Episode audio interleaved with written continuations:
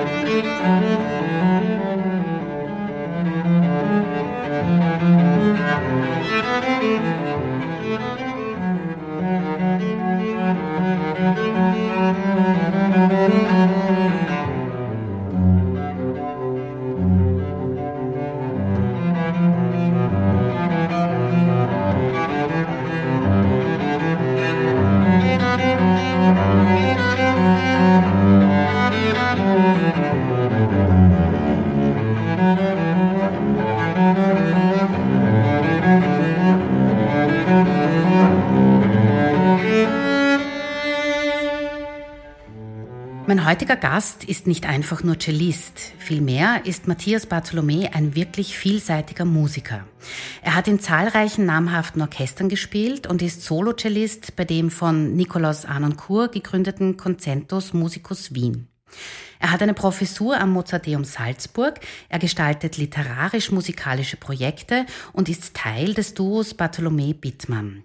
Er ist auch als Komponist mit Fokus auf die Erweiterung des Cello-Repertoires tätig.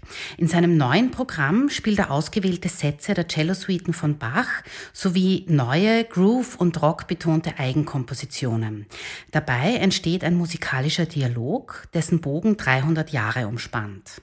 Matthias, wie wichtig ist so ein äh, musikalischer Dialog, der alte Stücke mit neuen verbindet? Also für dich in erster Linie als Interpret, aber wie wichtig ist es auch fürs Publikum? Ich glaube, dass der, das Prinzip des Dialogs nicht nur in diesem Soloprogramm, sondern überhaupt in der Musik ein ganz essentieller ist, weil das, was wir als Musikerinnen und Musiker auf der Bühne machen, ist kommunizieren. Das heißt, wir, wir, wir machen Töne und erreichen im besten Fall damit die Menschen, die diese Töne hören und aufnehmen.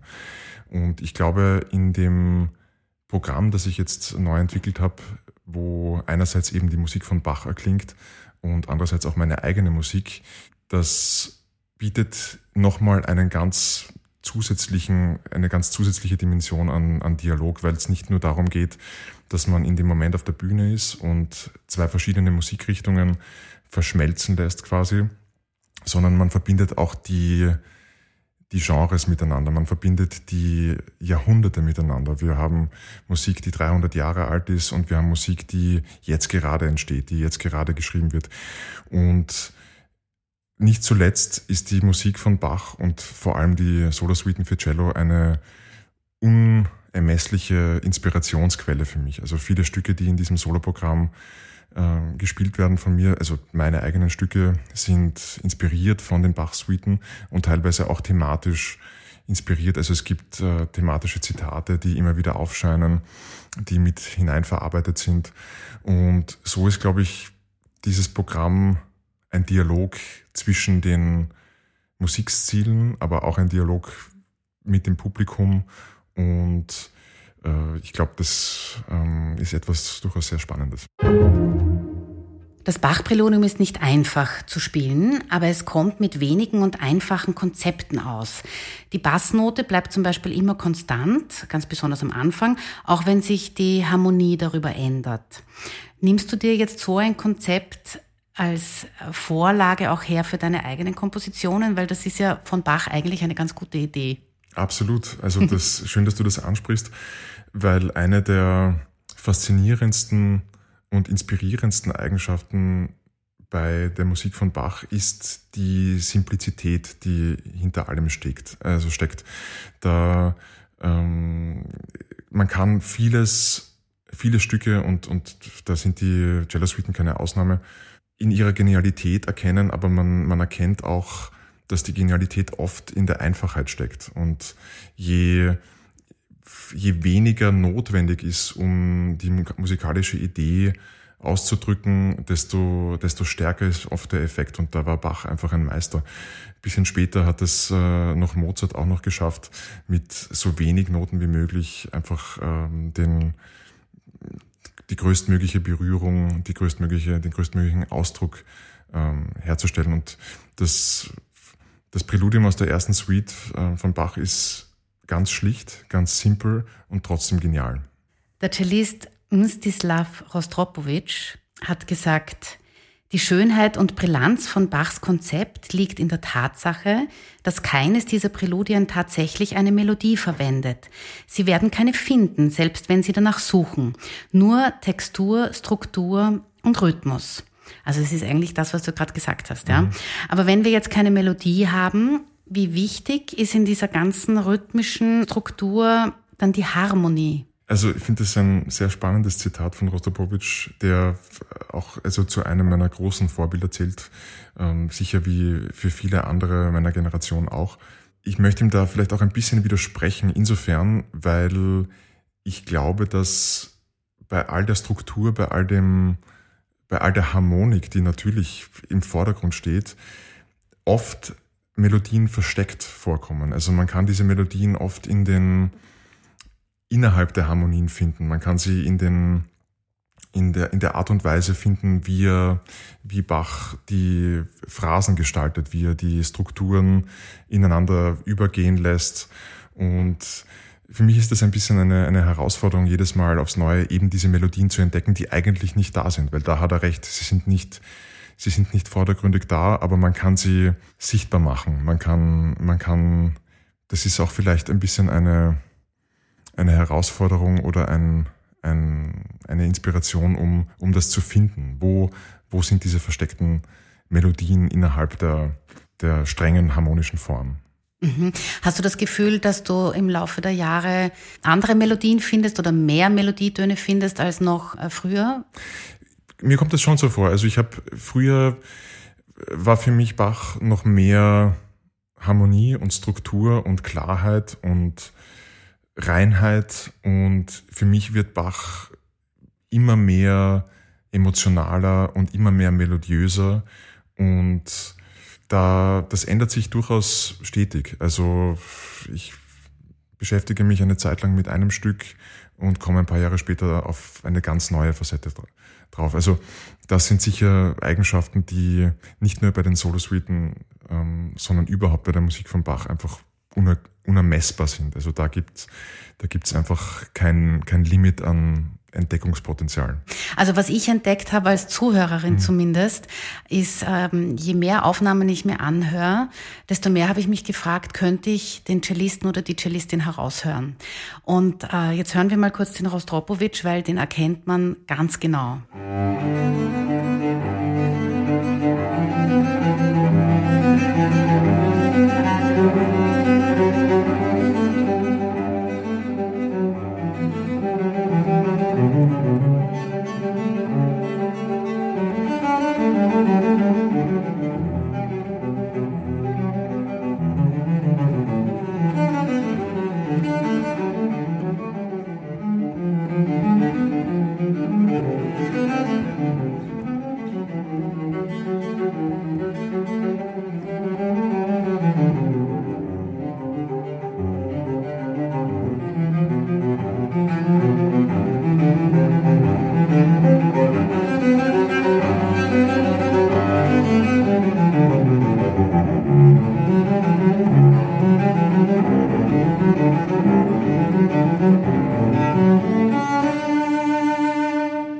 Der spielt das von allen Aufnahmen am schnellsten, die es mhm. gibt. Der braucht am wenigsten Zeit und, und, und, und spielt das am zügigsten durch.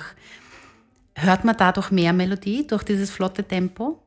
Vielleicht, ja, unter Umständen. Das könnte natürlich sein, weil, weil ein schnelleres Tempo vermittelt fast etwas Fliegendes und da ergeben sich vielleicht auf einmal Melodien, die in einem langsameren Tempo äh, vielleicht zerlaufen würden. Bei Rostropowitsch ist es interessant, dass er wie, wie bei so vielen auch aus seiner Generation und auch der Generation davor eine, ich würde mal sagen, sehr romantische Herangehensweise hat an, an, an Bach. Also da, das hat oft so was Monumentales auch und was Schweres, was, was sehr Gewichtiges, wo man das Gefühl hat, das hat ähm, unfassbar viel Tiefe.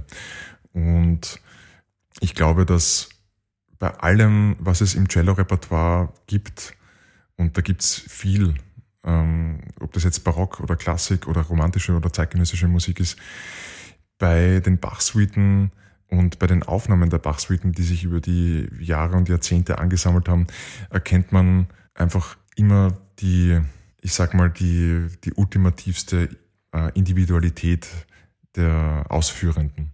Also bei den Bach-Suiten, das ist doch immer die, die persönlichste Geschichte, die, immer die persönlichste Erzählung. Und da gibt es ja, die unterschiedlichsten Tempo-Variationen. Manche spielen es wahnsinnig langsam, manche spielen es wahnsinnig schnell, manche spielen es mit viel Vibrato, manche spielen es, als würde es äh, nur so dahin fließen und ähm, flüchtig, ähm, flockig, locker.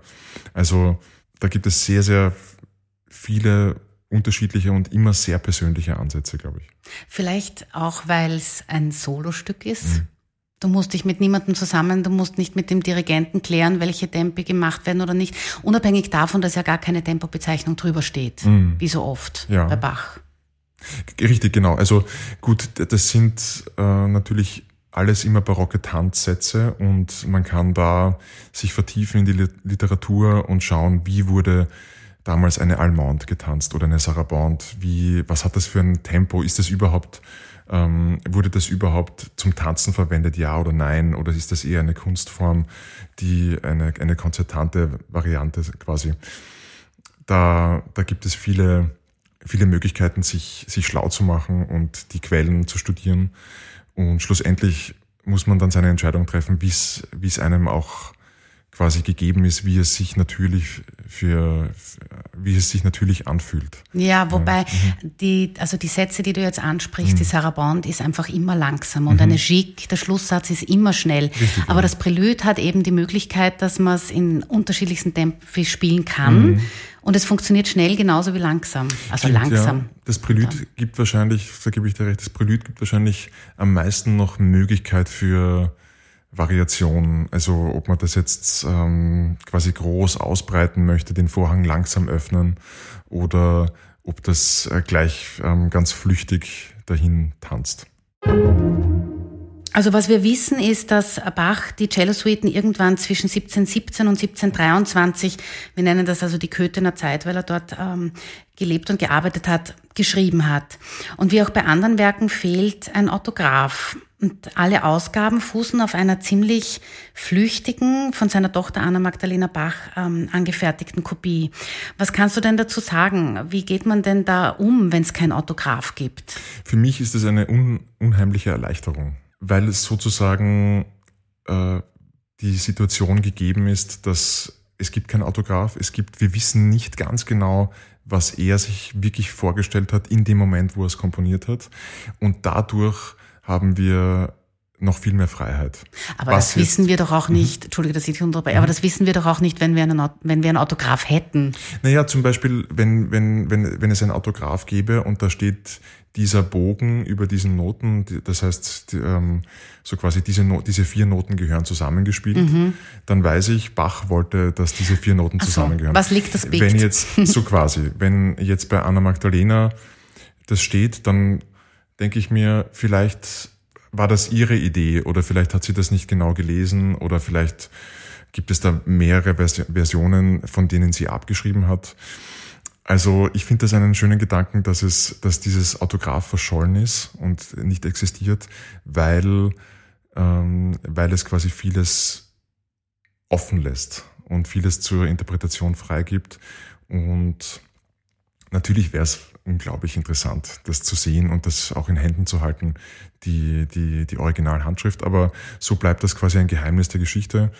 Und ich glaube, wenn man, wenn man mit Respekt und äh, Ehrfurcht und Liebe an diese Musik herangeht und auch an die Persönlichkeit, die Bach war und steht, stetig quasi auf Entdeckungsreise bleibt und da nie stehen bleibt und immer wieder neu versucht, diese Musik zu entdecken, dann ist man auf dem richtigen Weg. Also du hast äh, gesagt, Rostropowitsch war also ein großes oder ist ein großes Vorbild und du schätzt ihn sehr und so weiter.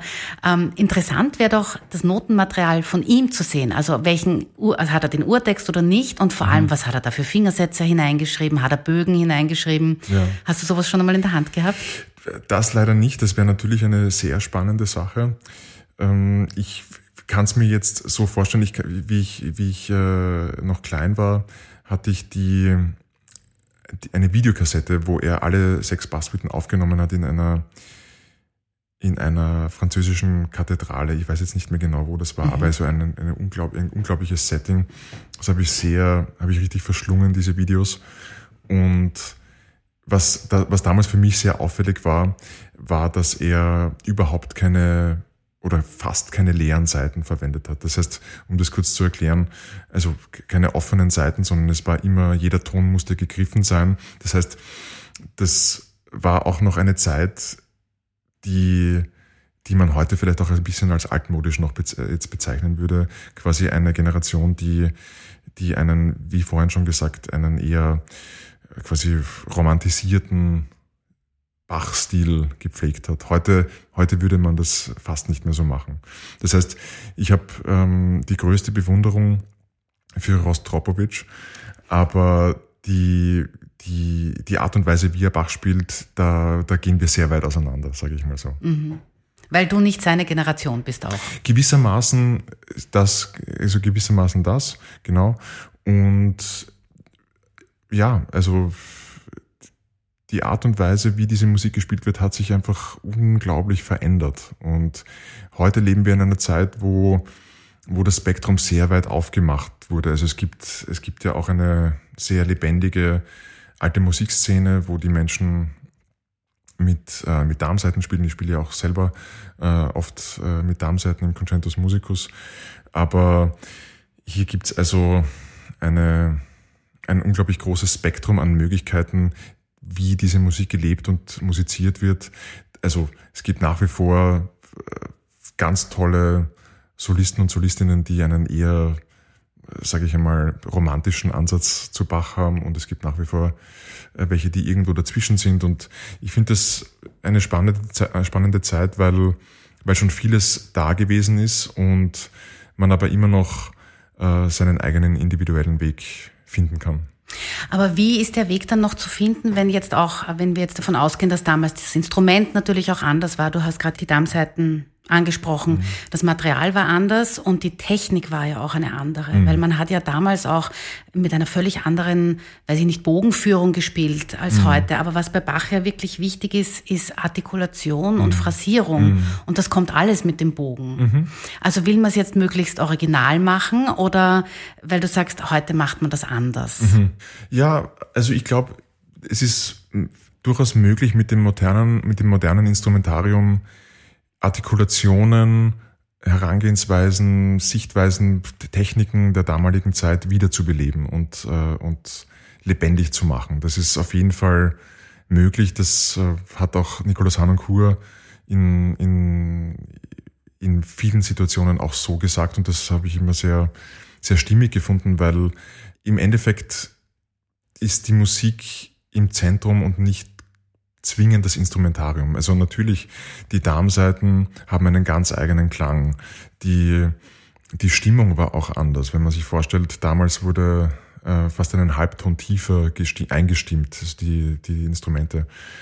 Und da sind wir heute auch auf einer ganz anderen Ebene.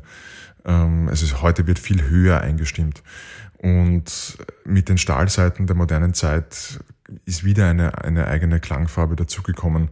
Ich glaube dennoch, dass, dass es nicht zwingend notwendig ist, äh, auf dem auf dem quasi ganz genau akkuraten historischen Material zu spielen, sondern wenn die Ohren offen sind, wenn das Herz offen ist, dann versteht man, worum es da geht und dann findet man einen Weg, mit dem, mit dem modernen Instrumentarium dorthin zu kommen.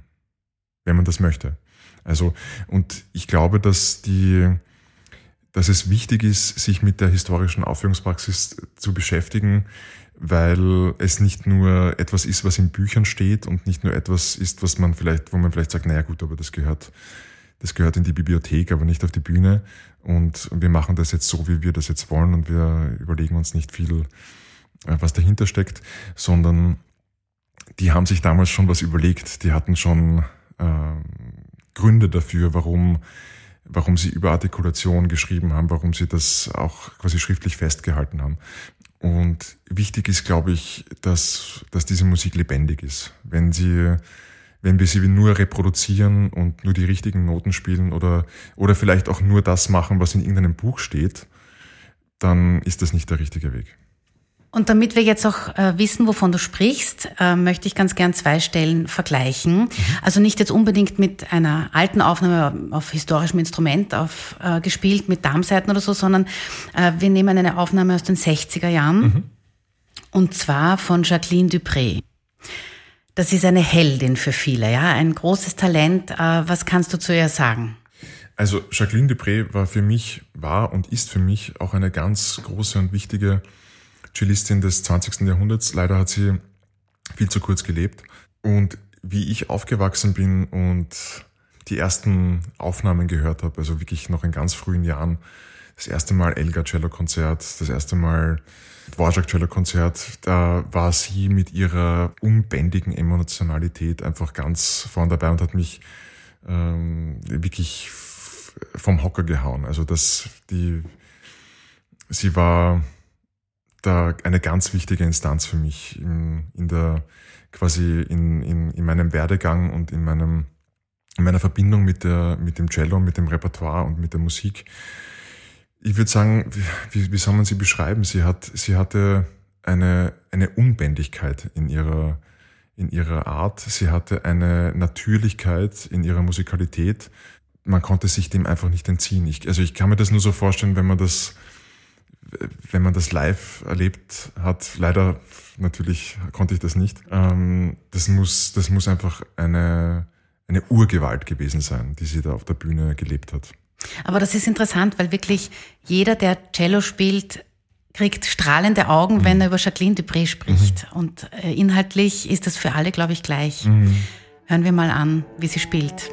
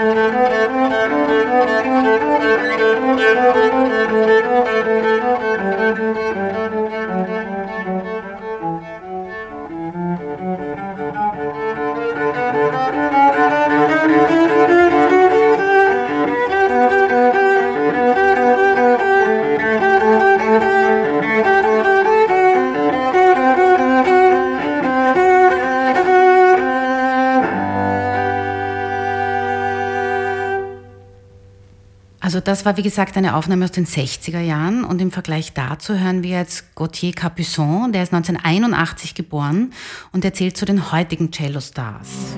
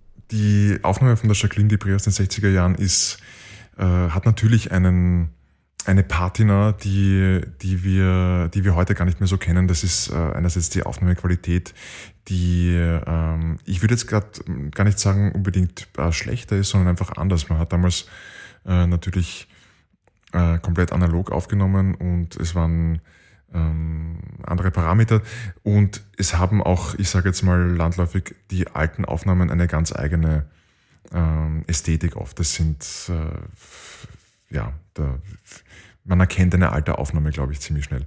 Patina, Entschuldige, Patina mhm. ist ein super Wort, mhm. weil Patina, das, also da sehe ich sofort den alten Ledermöbelstoff, der Richtig. einfach viel schöner ist als das neue geschleckte, genau. glatte Leder. Absolut, genau. Also das kann man eben, das kann man, glaube ich, gut vergleichen und äh, es gibt, also das führt jetzt ein bisschen zu weit, weil es gibt viele Aufnahmen, die sehr alt sind, die aber einen unfassbaren Charme haben, nicht nur weil sie äh, spannend gespielt sind und schön gespielt sind, sondern weil auch die gesamte Klangästhetik äh, dazu passt. Und bei der Jacqueline Dupré merkt man, dass sie ähm, auch ähnlich wie Rostopowitsch, aber auf ihre Art ganz anders aus einer Tradition kommt, wo womit, womit viel Klang gespielt wird. Da wird auch viel vibriert, da gibt's viel Vibrato, da gibt's vielleicht sogar mal ein bisschen zu viel Druck, dann, dann kracht die Seite ein mhm. bisschen. Das ist alles quasi erlaubt. Da gibt's keine stilistische Polizei, die dann sagt, nein, nein, also die, die Töne müssen alle Heute äh, ist das so? Schöne, schön sein. Ich glaube, dass was, das, was sich mit der Entwicklung der, der Aufnahmetechnik und den Möglichkeiten, die damit verbunden sind, auch ergeben hat, ist ein sehr hoher und immer höher werdender Perfektionsanspruch, auch weil die Möglichkeiten einfach gegeben sind. Damals war es nicht so selbstverständlich, dass man jetzt, äh, weiß nicht, tausend kleine Schnitte macht, weil einem diese eine Note nicht gefällt. Heute ist alles möglich. Man kann theoretisch äh, die Töne einzeln einspielen und daraus dann das Stück zusammenbauen. Und wenn ich die Aufnahme von Gauthier Capuçon höre, dann ich fühle mich da ein, bisschen mehr zu Hause, weil, weil, weil es meine Generation ist wahrscheinlich, weil wir irgendwo, ähm, auch wenn er viele Sachen macht, die ich anders machen würde, äh, irgendwo eine, ein, ein, ein Verständnis teilen, eine Geschichte teilen, die, die wir halt in unserer Generation quasi weitertragen. Und man, man hört bei ihm zum Beispiel, dass die Töne ähm, klarer sind, vielleicht sogar reiner sind, nicht unbedingt im Sinne der Intonation, sondern einfach in der, in der klanglichen Ästhetik. Da, das hat ein bisschen mehr Transparenz. Das äh, hebt sich ein bisschen mehr in die Luft. Bei der Jacqueline Dupré ist, würde ich sagen, sehr viel Erdigkeit dabei, sehr viel, sehr viel Bodenverbundenheit, Bodenständigkeit. Wenn man noch weiter zurückgeht, und ich kann das nur jedem und jeden äh, empfehlen, mal in eine Bachaufnahme von, von Casals hineinzuhören, der, der diese Suiten entdeckt hat. Also das war ja, er war der Erste, der das dann aufgenommen hat und, äh, und auch überhaupt in, in die Welt des Cellos wieder gebracht hat. Das muss man sich auch mal so vorstellen. Ähm, hat Anfang des 20. Jahrhunderts gelebt und war eigentlich derjenige, der das wieder ins Bewusstsein gerufen hat, diese Musik. Die ist da 250 Jahre so vor sich hingeschlummert irgendwo. Und wenn man sich das anhört, dann ist das nicht nur zeitlich, sondern sicher auch stilistisch am weitesten weg von dem, wie man das heute wahrnimmt und wie man es heute auch gern hören würde. Also äh, es hat einen, eine Faszination, es hat einen, einen es ist ein, ein wichtiger Teil der Geschichte dieser Suiten. Und zum Beispiel Intonation war, vielleicht tue ich ihm da Unrecht, aber war ihm scheinbar nicht so wahnsinnig wichtig. Also es ist für unsere, für unsere Ohren heute vielleicht ein bisschen unverständlich, ähm, warum, warum das jetzt nicht so sauber ist, wie es, wie es zum Beispiel jetzt gespielt wird. Ja. Aber es ist in dieser gesamten Reihe und in dieser Entwicklung einer der essentiellsten Schritte gewesen, weil ohne ihn gäbe es gar nichts. Dann würden wir heute vielleicht gar nicht darüber sprechen, glaubst du? Ganz sicher nicht. Also du sagst, du empfiehlst uns das, dann hören wir das jetzt einfach einmal an, wie das klingt. Der Anfang ist eigentlich schon sehr befremdlich. Also da, da, da rumpelt's und kracht's und alles Mögliche. Da ist, ja. da sind wir noch weit weg von einer äh, klanglichen und aufnahmetechnischen Perfektion. Aber ja. auch, auch von seiner Art zu spielen. Also das, das war noch eine andere Zeit. Ja. Und, das, und das Interessante ist, dass zuerst denkt man sich so, ah, okay, also das ist aber komisch. Und dann hört man es ein bisschen, dann lässt man sich ein bisschen drauf ein.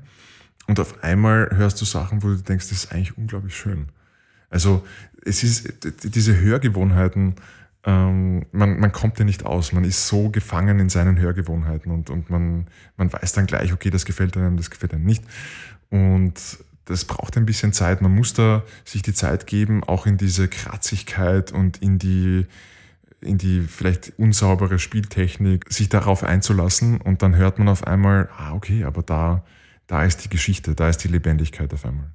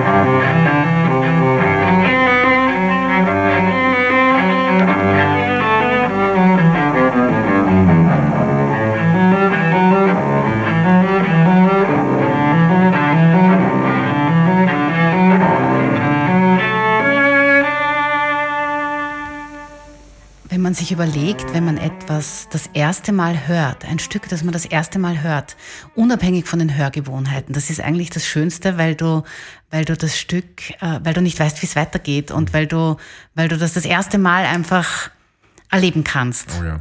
Das ist ein ähm, sehr schönes Thema, das du jetzt ansprichst, weil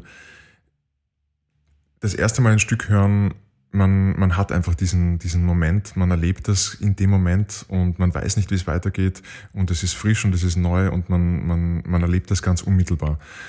Und im Grunde ist das, was wir als Musiker und Musikerinnen machen, genau das, dass wir trotz der Tatsache, dass wir die Stücke schon so gut kennen und dass wir die Aufnahmen kennen und dass wir es selbst schon oft gespielt haben und dass wir es oft gehört haben, dass wir trotzdem immer wieder einen Weg suchen, um es in dem Moment neu zu erfinden. Also beim Spielen. Weil das auch etwas ist, was äh, Nicolas Hanakur oft gesagt hat und was ich ein, eigentlich eine seiner zentralen Aussagen und wichtigsten Aussagen finde, ist, dass, dass es darum geht, diese Melodien und diese Stücke und diese Kompositionen immer wieder aufs Neue zu improvisieren eigentlich. Also es hat einen improvisatorischen Aspekt. Man spielt natürlich Musik, die notiert ist und die viele andere auch gespielt haben und nach wie vor spielen, aber man, man setzt sich das Ziel, es in dem Moment wieder neu zu erfinden und, und eigentlich diesen improvisatorischen Aspekt mit hineinzuholen. Das ist also quasi, das passiert zwischen den Noten, das passiert zwischen den Taktstrichen. Das, das passiert nicht auf dem Notenpapier, sondern das, das muss man da dazwischen irgendwo entdecken. Wenn man, wenn man versteht, worum es beim Musikmachen geht und worum es in der Musik geht, dann, dann weiß man, dass egal ob Musik notiert oder nicht notiert ist, es geht um die Lebendigkeit und die Unmittelbarkeit im Moment. Und da ist es egal, ob das notiert ist oder nicht. Das kann man, diesen, diesen Funken kann man, glaube ich, überall suchen. Wir haben begonnen mit dem, mit dem Stichwort der Dialog. Thema Mashup ist auch irgendwie so ein Dialog zwischen mehreren Stücken. Kannst du kurz äh, umreißen, was wir unter Mashup verstehen? Also ein Mashup ist, wenn man zum Beispiel zwei oder vielleicht sogar noch mehrere Stücke in ein Stück verpackt, die vielleicht teilweise äh, übereinander laufen oder hintereinander kommen. Also man, man nimmt zum Beispiel eine Melodie, die man kennt und gibt sie über ein anderes Stück drüber, dann entsteht ein sogenannter Mashup. Das ist im Falle des, der, des Präludiums aus der ersten Suite von Bach eine Sache, die sich ein bisschen anbietet, weil dieses harmonische Konstrukt, das er da webt, ähm, hat durchaus auch was sehr Popularmusikalisches. Also diese Harmoniewendungen, die sich da entwickeln, sind Dinge, die, wo man schnell mal eine Melodie drüberlegen kann, die, die man vielleicht irgendwo gehört hat und vielleicht sogar aus einem, aus einem Lied sogar kennt. Es genau. gibt ein paar gute Ideen mhm. auf YouTube. Ich habe jetzt eine hier mal hergenommen.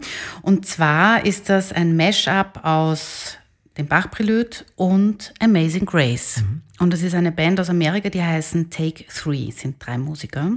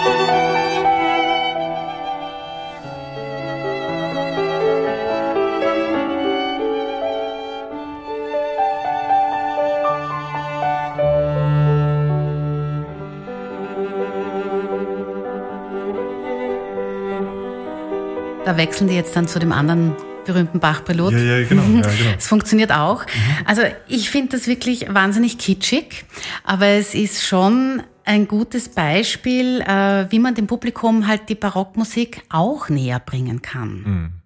Da bin ich jetzt wieder beim Dialog, den du anfangs ähm, Absolut. erklärt hast. Also ich, ich bin also von diesem Stück, äh, das ich äh, nicht gekannt habe, ähm, ja, du sagst kitschig. Ich ähm, stehe ganz offen dazu. Ich mag sehr viele Sachen, die kitschig sind und äh, gefällt mir sehr, sehr gut.